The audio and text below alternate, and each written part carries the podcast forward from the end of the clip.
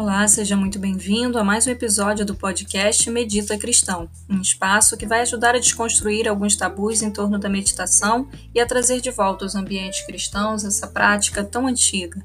No episódio de hoje, nós vamos para a última atitude de mindfulness, a nona atitude, a generosidade. Então, hoje eu vou trazer para vocês a nona atitude de mindfulness que é uma atitude de mindfulness, mas é uma atitude de todas as tradições espirituais e não seria diferente do cristianismo. Bom, de cara a gente já vai perceber que essa é uma atitude extremamente cristã. A nona atitude de mindfulness é a generosidade.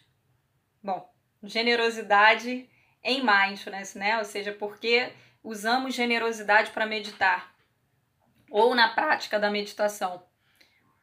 É, bom, a gente inicia falando um pouco da raiz da generosidade, né? A raiz dessa palavra, generosidade. Generosidade começa com a raiz gen, né? Gen, do Gênesis, do gerar, ou seja, do fazer nascer, daquilo que nasce, daquilo que se origina. E essa raiz ela se amplia para a gente, para gente.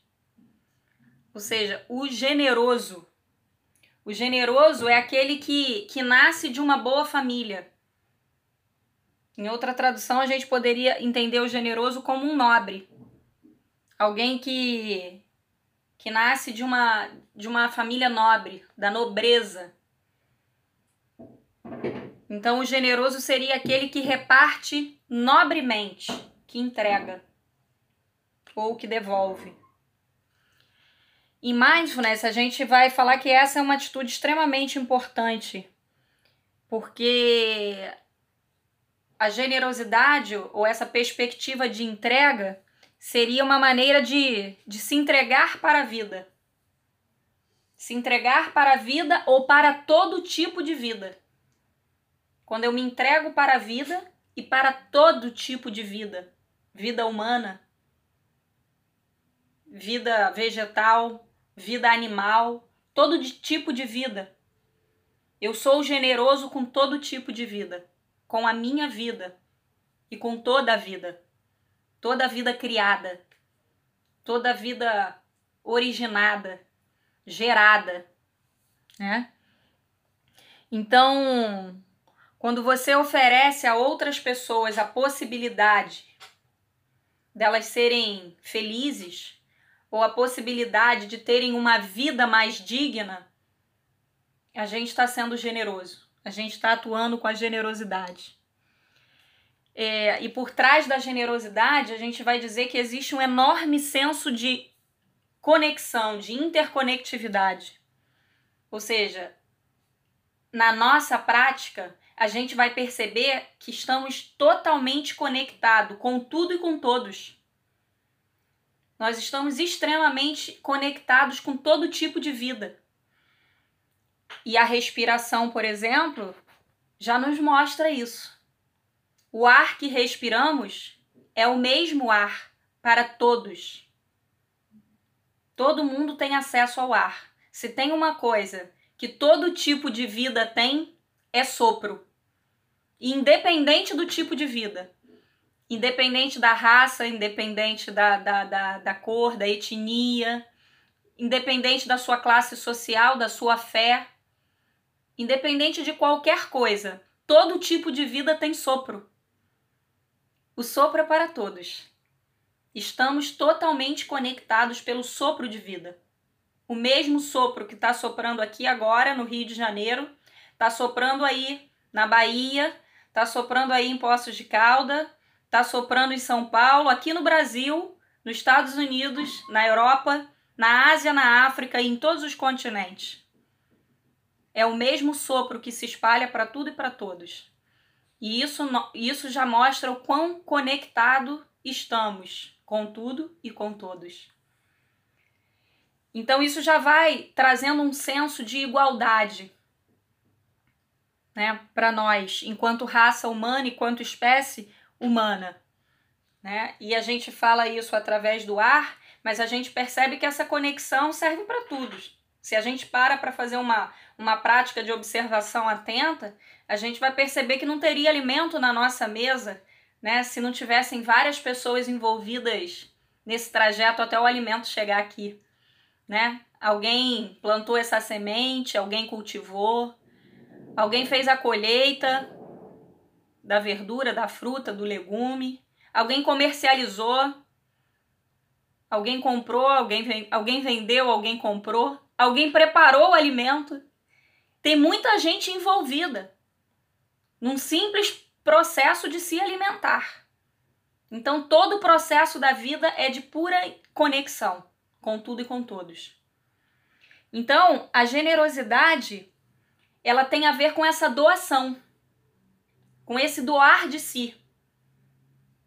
Entendendo que eu estou doando para a vida, para toda a vida humana, para todos. E quando a gente fala em doação, obviamente que eu imagino que já venha na nossa cabeça uma uma ideia de doação de bens, bens materiais. A gente já imagina doação como algo é, como algo monetário, né? Como, como às vezes um aspecto só material. Mas aqui a gente está falando de doação ou de partilha de todo tipo, né? De, de, de, de não só de bens finitos, mas infinitos também. E principalmente aqui na nossa prática, a gente está falando, usando já o tema da nossa prática, o mindfulness ou atenção plena, a gente está falando de doar algo que é muito valioso, que é a nossa atenção. Porque às vezes a gente doa coisas, às vezes a gente doa recursos e dinheiro, mas às vezes a gente tem dificuldade em doar a própria atenção. Quantas vezes eu, eu, eu, eu pago né, para o outro ficar bem mas eu não dou a minha presença. E não há nada mais importante do que a própria presença. A sua atenção é valiosa. Então, quando eu dou a minha atenção, o meu tempo, o meu, a minha escuta, o meu olhar, a minha fala, eu também estou sendo generoso. Porque isso o dinheiro não compra. Isso o dinheiro não paga. E a gente vai falar que a generosidade, ela também é uma prática. A gente não necessariamente nasce sabendo ser generoso. A gente aprende a ser. A gente deveria ser educado para isso. Porque às vezes não é uma, uma coisa tão natural ser generoso muito menos numa sociedade que estimula a competitividade. Principalmente numa sociedade que estimula esse processo do que eu preciso ter e ninguém mais precisa, né? Então a generosidade, ela precisa ser praticada, ensinada e aprendida. E desde cedo na vida. E você percebe isso quando você vê uma criança, por exemplo, que se você deixar naturalmente, essa criança até vai começar a compartilhar. Mas na convivência no âmbito familiar e social, você vai perceber que a própria criança já vai começar a querer proteger as suas coisas em prol das outras, ou a não compartilhar os seus brinquedinhos. Mas isso não é pelo uma, por um simples ato de eu não vou dar, Muitas vezes isso é por conta do meio e, e, e, do que ela vai sendo ensinada também. Olha, se você não dá, senão você vai ficar sem. Aí hoje a gente já ensina, né? O processo educacional hoje já parte de uma outra premissa, que a gente tem que ensinar empatia, generosidade, gratidão. Então a gente ensina para a criança. Olha, tem que, tem, que, tem que partilhar o brinquedinho. Tem que dar para que todos tenham. Então a gente vai observando que a generosidade também entra num processo pedagógico, num processo educacional. E aí a gente aqui entra no que a gente chama da economia da abundância, porque a gente não conhece muito dessa economia. Ninguém que a nossa economia não é baseada nisso. A economia dos bens materiais, ela tem um outro tipo de perspectiva. Na economia é, dos bens materiais, quanto mais eu dou, menos eu tenho. Esse é o nosso modelo econômico. No nosso modelo econômico, quem tem mais está acima de quem tem menos. No nosso modelo econômico, por exemplo, se eu tenho quatro e dou ou dou, né, dois para quem está precisando, eu fico com menos. Eu tenho quatro. Partilho dois, eu fico com dois. Isso é na economia dos bens finitos, dos bens materiais, a economia que a gente conhece. Mas existe uma outra economia que a gente fala em práticas contemplativas que a gente chama da economia da compaixão, ou economia da abundância. A economia da abundância ela tem uma outra regra. Quanto mais eu dou, mais eu tenho. Na economia dos bens finitos, se eu tenho cinco bananas e te dou três, eu só fico com duas. Na economia dos bens infinitos, se eu tenho cinco. Se eu tenho muito amor, se eu tenho muita compaixão, se eu tenho muita alegria e eu te dou um pouco de alegria, eu multiplico a minha. Eu tenho mais. Na economia dos bens infinitos, quanto mais eu dou, mais eu tenho. Na economia dos bens infinitos, não interessa se eu dou pouco ou se eu dou muito, o retorno sempre tem.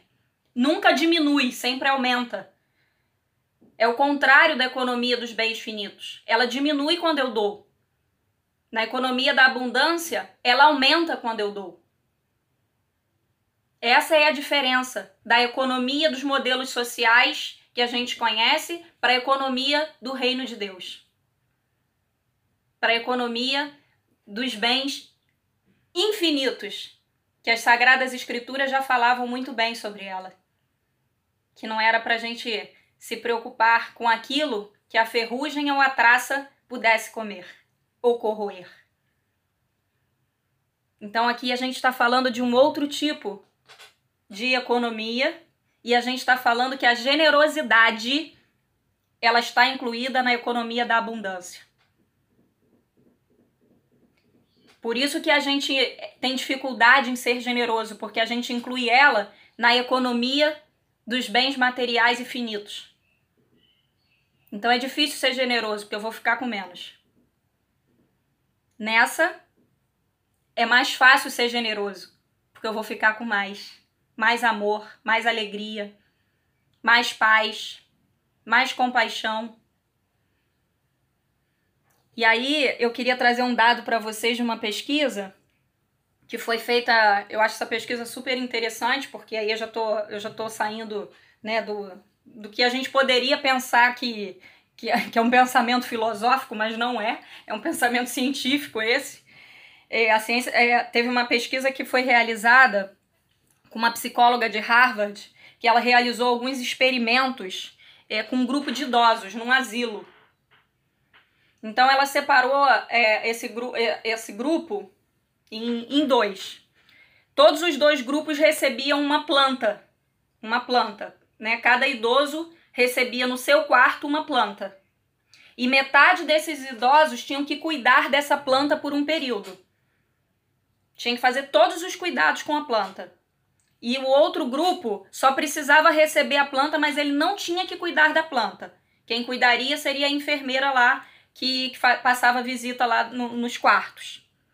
E aí, o que, que, a, que essa psicóloga é, coletou através desses dados? Que depois de um período eles foram fazer análises sobre o nível de bem-estar desses idosos. E eles perceberam que é, o grupo que ficou responsável, o grupo de idosos que ficou responsável por cuidar das plantas, tiveram um nível de longevidade e bem-estar muito acima do grupo que não precisou cuidar da planta. Que a planta ficou lá só como enfeite.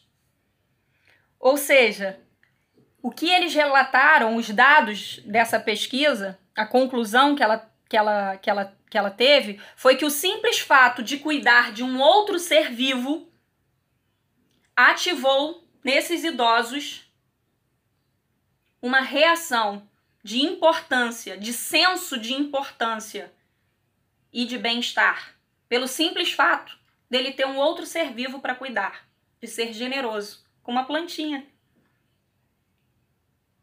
Ou seja, neste caso, a gente já faz uma ponte com o cristianismo, que dar é melhor do que receber. Né? E aí fica muito fácil de entender esse texto quando a gente vai para a economia da abundância. Dar é muito melhor do que receber, porque quando eu dou, quem tem mais sou eu. Quando eu dou amor, eu fico cheia dele. Quando eu dou atenção, generosidade, quando eu ofereço perdão, quem ganha sou eu. Mas na verdade a gente não faz isso num tom de egoísmo. Ah, eu vou fazer só porque eu quero ganhar. Eu vou fazer porque eu entendo a importância disso. Para mim e para o outro. Porque eu já entendi que estou conectada com tudo e com todos. Então, eu acho de uma beleza essa atitude, né? A generosidade é de uma beleza. E os textos cristãos são repletos dessa beleza, né? Esse texto aqui maravilhoso de Atos 20 que existe mais alegria em dar do que em receber, que proporcionar alegria e dignidade aos outros nos ajuda a sermos mais felizes no nosso interior, na nossa interioridade. O Provérbios que fala que o generoso prosperará. Provérbios é repleto de, de falas sobre generosidade. Inclusive, Deus é considerado o generoso, porque ele deu a própria vida. Né? Jesus é o generoso. Então não tem como falar que essa não é uma virtude extremamente cristã. Não tem o que, o que, o que dizer sobre essa atitude. E por que é de mindfulness? Porque a gente precisa de generosidade com a gente e com o outro, entendendo que eu preciso ser generoso com todo tipo de vida. Né? E isso eu entendo que é uma prática, porque eu fui, eu fui estimulado e ensinado por vezes a não ser generoso, porque se eu desse para o outro ia faltar para mim. E a gente continua sendo estimulado dessa maneira, que é o que a gente chama da economia da competitividade, não da cooperação. Né? E hoje a gente faz esses trabalhos em empresas para mostrar o que a ciência tem falado sobre ser é, é, que isso já foi tempo, né? É, a competição não é mais o que as empresas precisam. Que, que, que, quem ganha no final não é quem compete, é quem coopera. Então é, a gente está falando de cooperação e não de competição. Isso é o, o que a gente trabalha hoje né, nesse discurso empresarial. Então, trazendo para a nossa vida, quando a gente coopera, todos ganham. E quando a gente compete, alguns ganham. Nem todos né? Então, é, eu queria trazer aqui um texto para a gente finalizar essa introdução sobre generosidade, que é muito mais do que uma introdução, eu acho que fica super bem entendido, mas esse texto eu acho ele de uma beleza. Ele é do Thich Han, também um monge tibetano, é um praticante, um contemplativo, e ele escreveu um poema lindo simples, de uma simplicidade, mas de uma beleza, que chama A Sabedoria das Mãos, mãos, das nossas mãos. Se é que pode existir sabedoria na mão, a gente vai descobrir agora. Né? E ele escreveu o seguinte poema: Minha mão direita tem escrito muitos poemas que eu componho. Minha mão direita tem escrito poemas. E a minha mão esquerda não tem escrito poema nenhum. Mas minha mão direita não pensa. Mão esquerda, tu não serve para nada. Minha mão direita não tem nenhum complexo de superioridade e por isso é muito feliz. A minha mão esquerda não tem nenhum complexo de inferioridade e por isso é muito feliz. Portanto, em minhas mãos há um tipo de sabedoria conhecida como sabedoria das mãos. Lembro de que um dia eu estava triturando um dente de alho e a minha mão direita não estava muito firme. E ao invés de dar uma martelada no dente de alho, eu dei um golpe no meu dedo da mão esquerda. A mão direita largou o martelo imediatamente para cuidar da minha mão esquerda. com muito carinho, como cuidando de si mesma.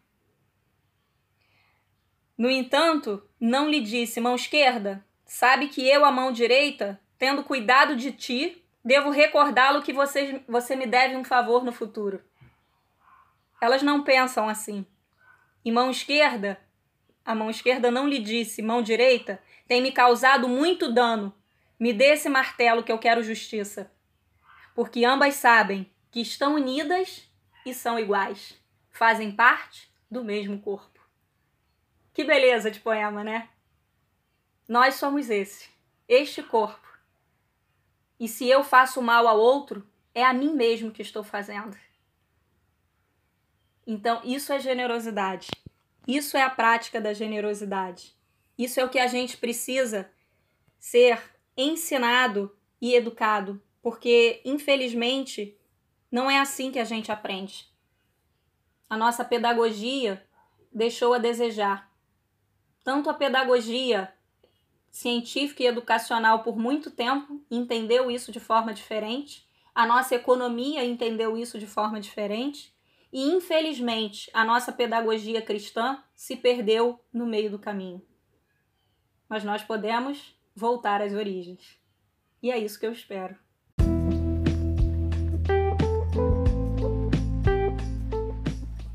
E agora eu te convido a fazer uma prática que é conhecida em mindfulness como loving kindness, ou a prática da bondade amorosa, ou a prática da compaixão.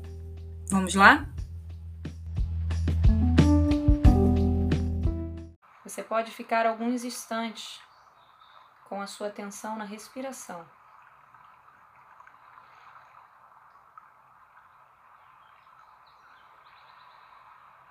Você pode, durante esse período, usar a sua respiração para ancorar a sua mente no momento presente.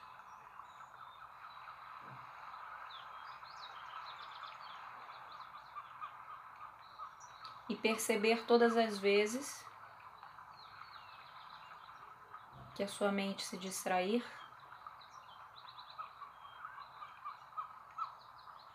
e se perder.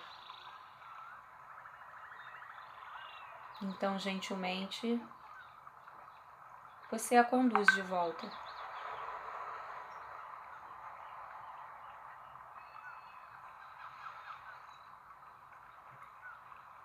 E depois que você aumentar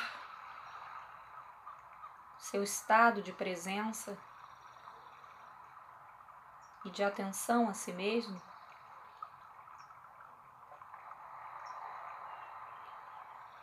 você vai tomando consciência da sua condição humana.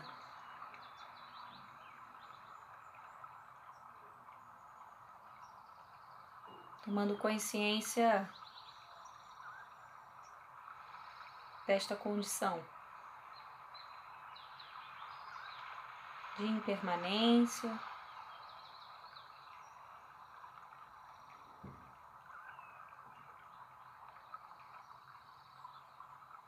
Você começa a se observar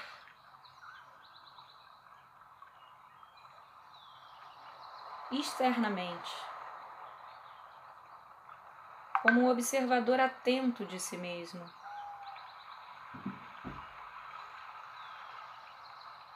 Mantendo uma atitude não crítica, mantendo uma atitude suave e amável sobre si mesmo. Tentando se observar como um ser humano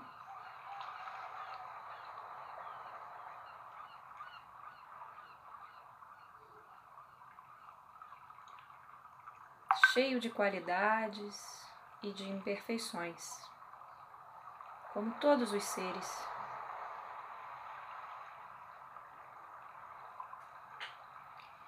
E ao se perceber nesta condição humana, de forças e fragilidades, você vai trazendo aspirações de bondade a si mesmo, de compaixão por si mesmo.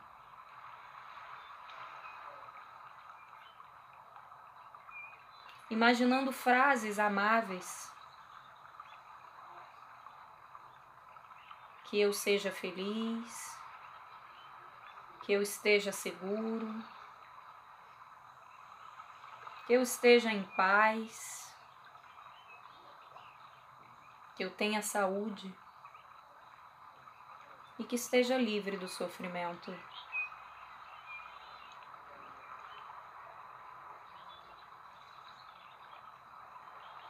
Comece trazendo essas aspirações a si mesmo se acolhendo e oferecendo bondade e compaixão.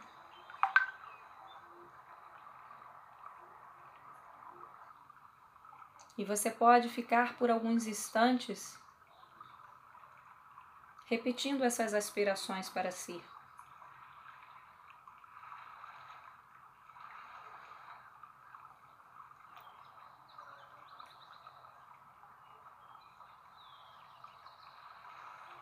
E depois de ter trazido paz e alívio a si mesmo,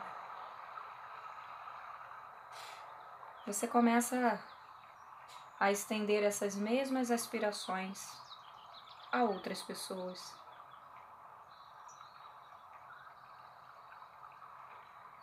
Então você pode começar por alguém que seja bem próximo a você, por alguém que você ama e que você deseja bem. Alguém que você deseja que tenha paz, felicidade, que esteja seguro e livre do sofrimento. Perceba como é oferecer a esta pessoa que você tanto ama que tanto quer bem. Todas essas aspirações.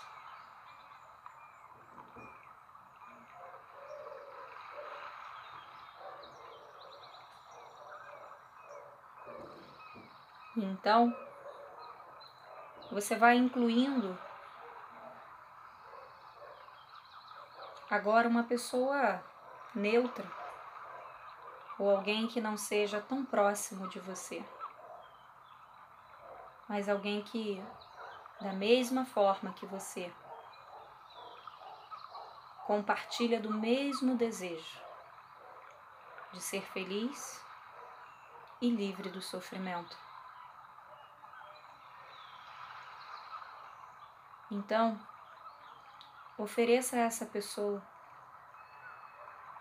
seus desejos de paz, de segurança, de felicidade e que ela também possa se libertar dos sofrimentos. Você pode oferecer a qualquer pessoa que vier à sua mente, entendendo que todos nós estamos no mesmo barco, desejando ser feliz e nos livrar do sofrimento.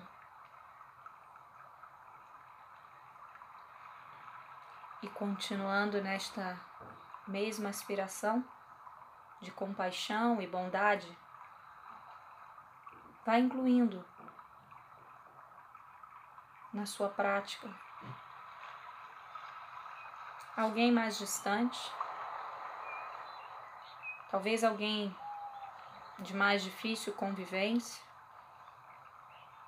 talvez alguém a quem você precisa oferecer essas aspirações. E perceba como é oferecer a uma pessoa diferente, a quem pensa diferente, a quem age diferente, as mesmas aspirações de bondade. entendendo que assim como você, esta pessoa também deseja ser feliz e se livrar do sofrimento. Mesmo que às vezes faça isso de forma confusa e atrapalhada.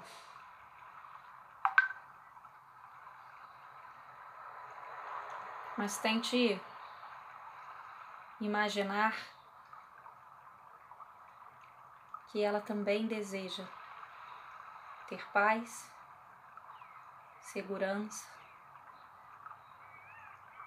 ser feliz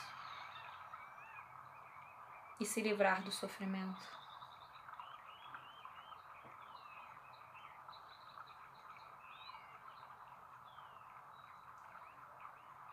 Talvez imaginar a humanidade compartilhada que todos compartilhamos da mesma humanidade e do mesmo desejo de ser feliz e se livrar do sofrimento. Então você possa oferecer a todos os seres, a toda a humanidade, as mesmas aspirações que você deseja a você e aos que você ama profundamente. E ao praticarmos a bondade amorosa, ou a meditação da compaixão, nós reforçamos em nós a nossa humanidade, este desejo essencial de todo ser, de que todos tenham paz e de que todos possam ser felizes e se libertar do sofrimento. entendendo que todos compartilhamos da mesma humanidade.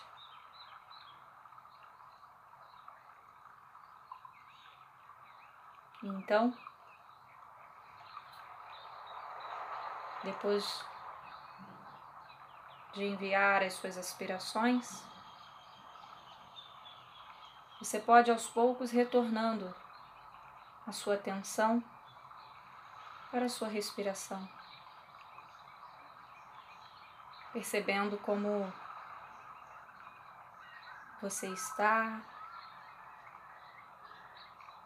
como você sente a sua respiração neste momento, como você percebe o seu corpo, as sensações que te atravessam. Esteja atento cada sensação.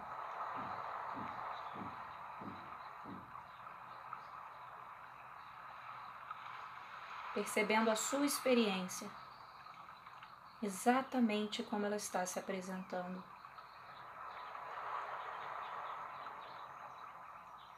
Sem tentar mudar absolutamente nada, apenas percebendo e observando o que já está aí.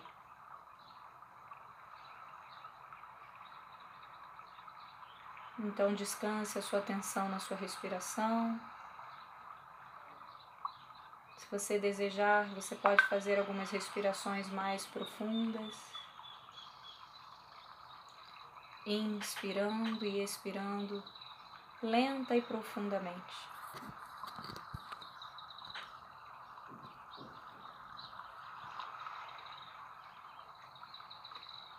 Quando você se sentir pronta ou pronto.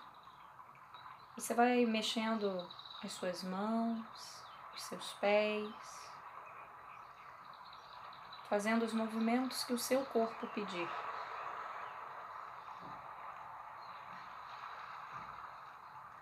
E deixando que os seus olhos se abram bem devagar.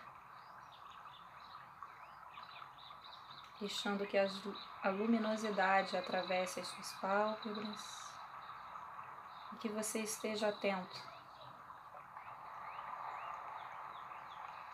a tudo que estiver à sua volta.